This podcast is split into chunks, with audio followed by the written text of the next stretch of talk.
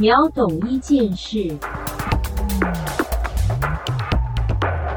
Hello，大家好，欢迎收听一七五四三，我是子凡。这一次呢，要换我来带大家秒懂一件事，要透过短短的几分钟，懒人包带你轻松听。而这集的主题呢，就是跨年夜要到了，有哪些防疫措施一定爱注意呢？就是最近大家应该都准备要开心的跟自己的家人、亲友或是朋友们来度过跨年夜。不过还是要跟各位听众们提醒一下哦，想要开心参加跨年活动哦，还是要稍微注意一下几件事情。首先第一个呢，最重要的就是呢，前往大型活动的时候啊。不论是室内室外，都一定要全程佩戴口罩。除了要补充水分之外呢，可是通通都是禁止饮食的哦。而贩卖食物的区域呢，主办方呢也会集中来规划。如果没有遵守劝导不听的话呢，可是会被开罚三千元到一万五千元的罚款。而再来呢，出门的时候呢，一定要记得随身携带手机，维持开机状态。怎么说呢？因为这样子的话，基地台才能够追踪到讯号。万一如果真的有需要要发送细胞简讯的时候呢？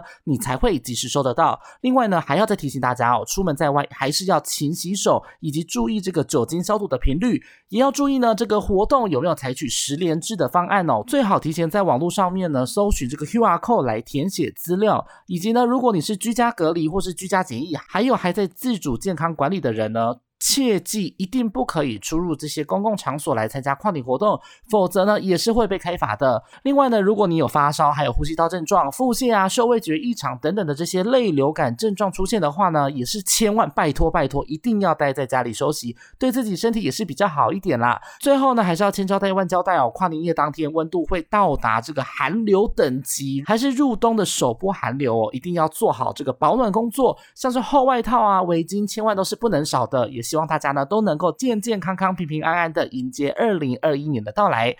再来呢，还有一些时间呢，也要再跟大家谈谈哦。最近英国、南非以及奈及利亚都根据外电报道，都出现了这个好像是新冠肺炎的变异病毒株，也就是所谓的变种病毒。不过呢，根据国外研究啊，这个传染力呢似乎都变得比较强了一些些。但是呢，还好，因为呢这些病毒为了要想要存活繁衍，所以呢在毒性的部分都是相对减弱的，并不会造成这个重症还有死亡率的提高。只是大家还是比较忧心在于这个目前所研发的疫苗啊，到底会不会可能对这些突变的病毒，诶会失效哦。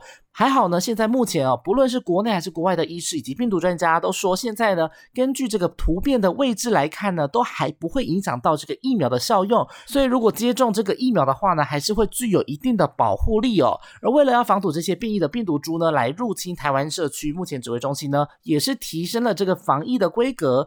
除了呢要求这个从英国入境回来的旅客啊要减负阴性报告才能回来之外呢，还要到集中检疫所来集中检疫十四天。而在入境之后呢，以及出关之前，都还要再裁剪一次，总共要裁剪两次。所以呢，根据现在目前的监测状况呢，台湾还没有出现这些变异病毒株的境外移入个案。不过呢，现在日本啊也出现了这个机师感染到了英国那边的变种病毒。所以呢，建议大家还是要做好个人防护，才能保护自己，还要保护别人。之后呢，还是要提醒大家，千万要继续锁定一七五四三。之后呢，我们都还会继续带给大家最新的新冠肺炎资讯。